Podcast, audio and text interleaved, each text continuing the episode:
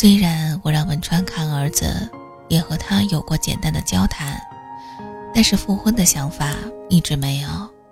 还是那句话，我还没有强大到原谅。我现在的生活重心就是儿子、父亲、店里的生意，还有国内不太好的车技。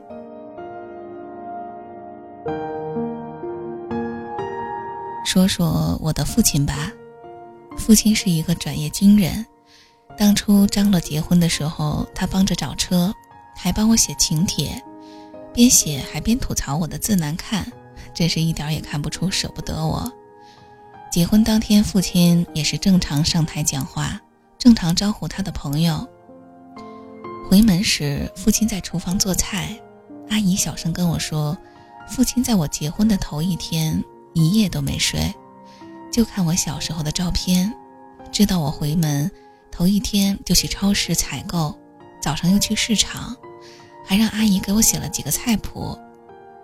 我听完正感动着呢，父亲就在厨房喊：“玲子，拿碗，太烂。”他就是这样的人。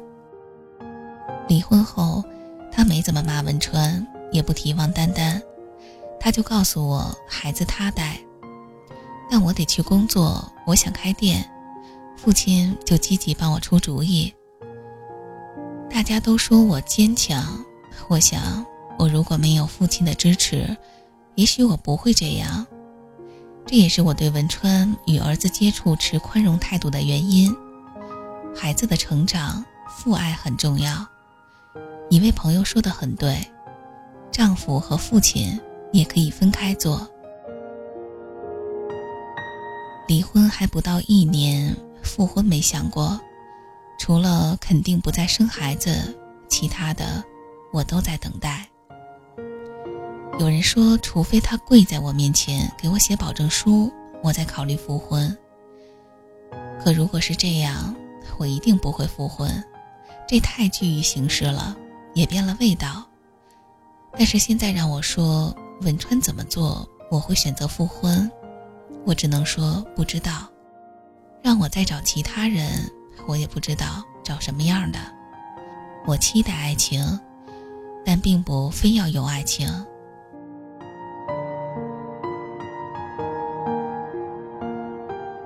今天一大早，文川妈给我父亲送来两大盒海参，顺便说了想让孙子送去他那儿过年。他说：“大过年的，他受不了冷冷清清的。自打嫁给文川后，每年的除夕都是去文川妈那儿，然后初三再回父亲这儿。父亲每年的除夕都和邻居刘叔、刘婶过。今年刘叔的闺女从国外回来，我也离了婚，估计得分开过了。”文川妈说话时有些哽咽。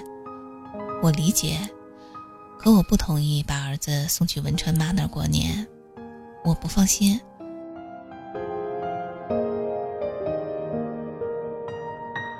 下午父亲来店里看我说，刘叔的闺女会带一个美国朋友回来，三十岁单身，刘叔想让我见见。我忽然想起文章的一句话：“老外都有味儿。”我照直说了，父亲拍我的后背，说我没正形。顿了顿，我俩哈哈大笑。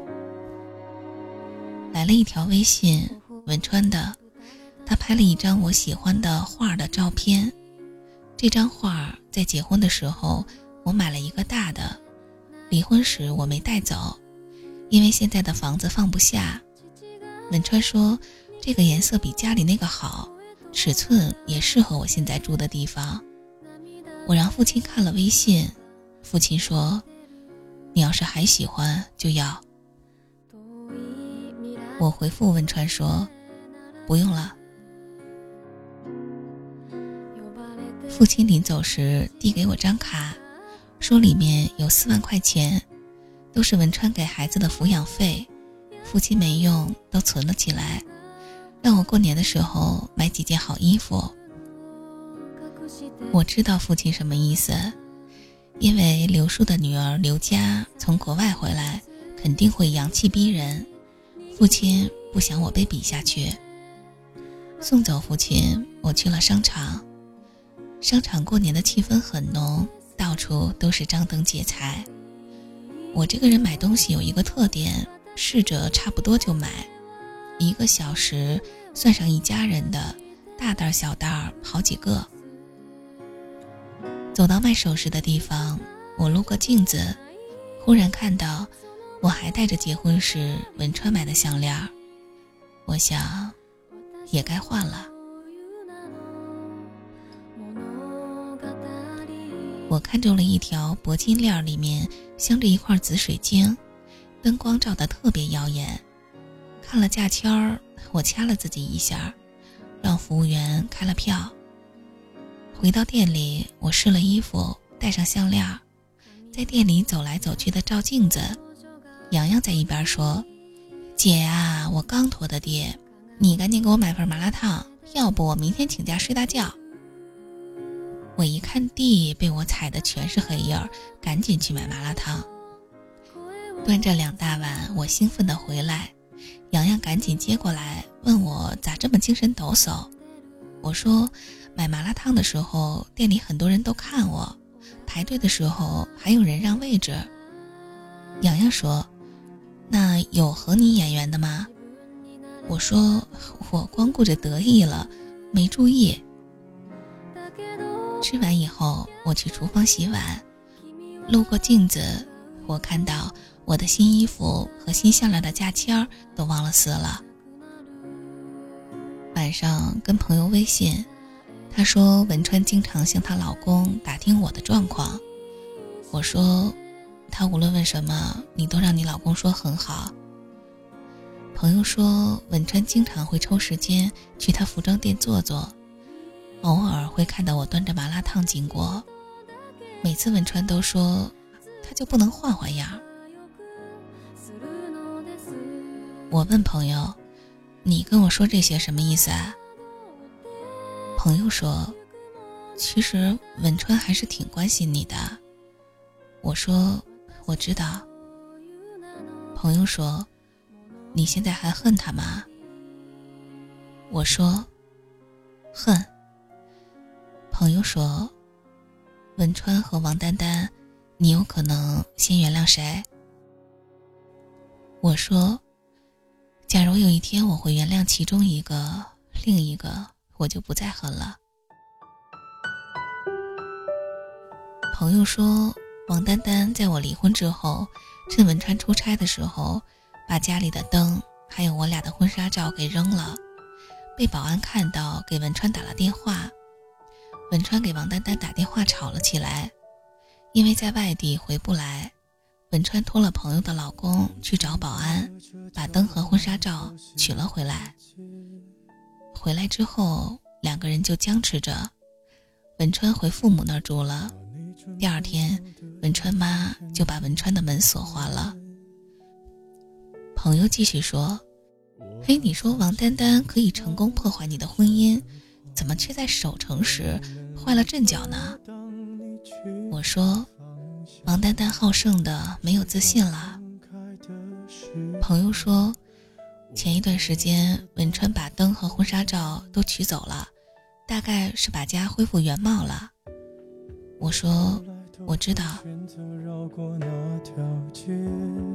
朋友说，文川说他很后悔离婚。我说。他后悔的不该是离婚，而是背叛。思念在逞强，不肯忘，怪我没能力跟随你去的方向。我不想去探究文川为什么会因为王丹丹扔了照片和灯而发火，因为当初他的一句肯定，完全可以避免这些事儿的发生。你还要我怎样？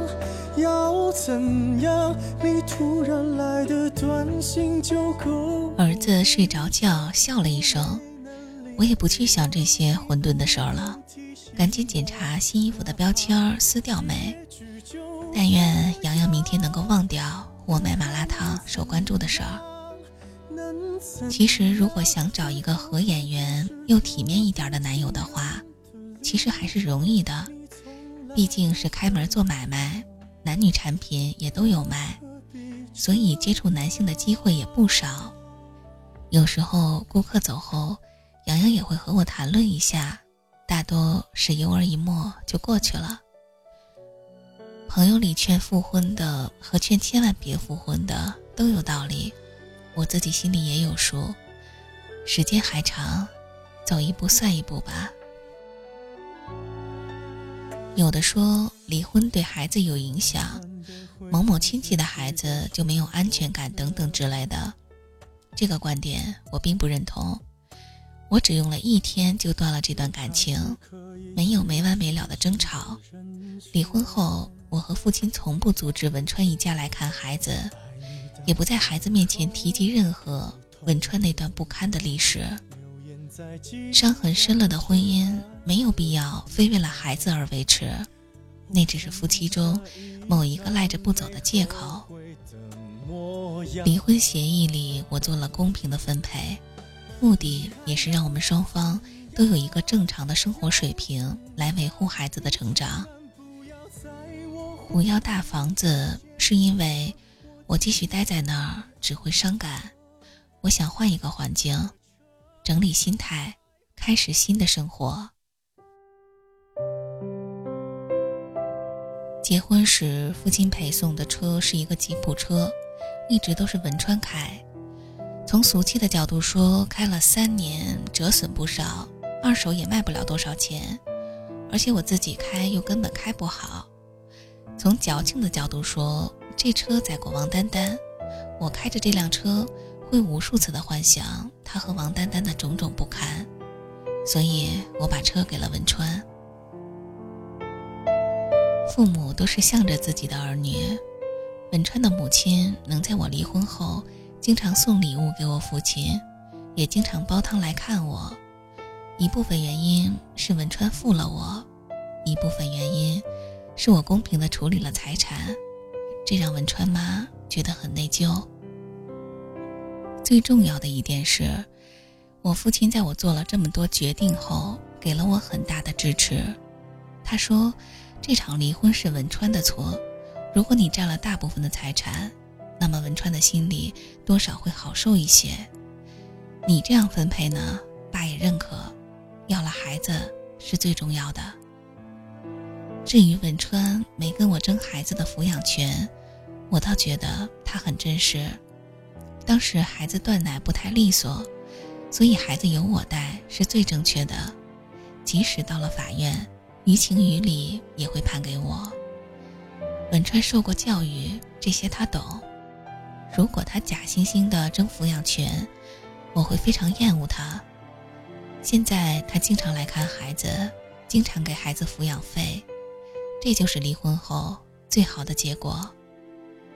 至于文川和王丹丹曾经苟且的细节，我不会去详细回忆。我们三个如今都分了，实在是没有必要细说了。我一直都有家，只是成员有一点变化，无关其他。没有规则，只有选择。要真的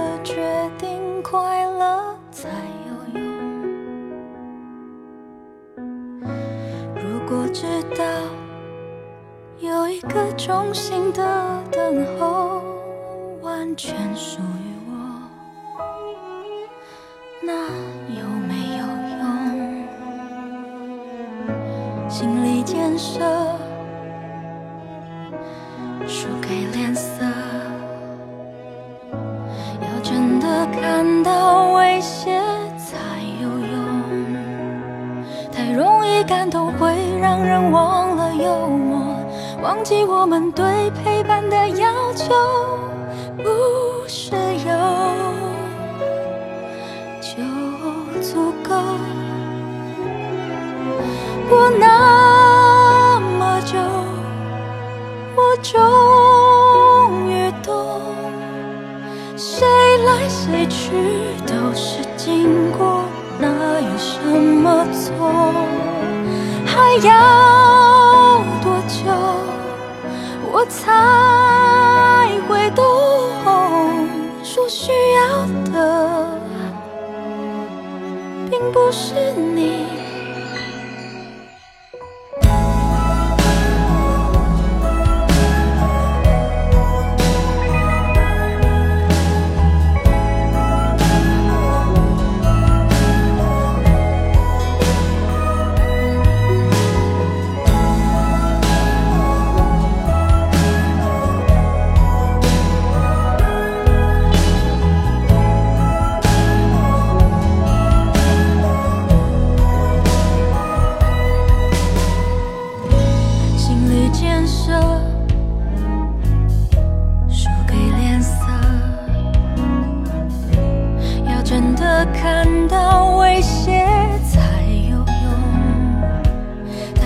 相信会让人忘了放手，忘记我们对未来的要求。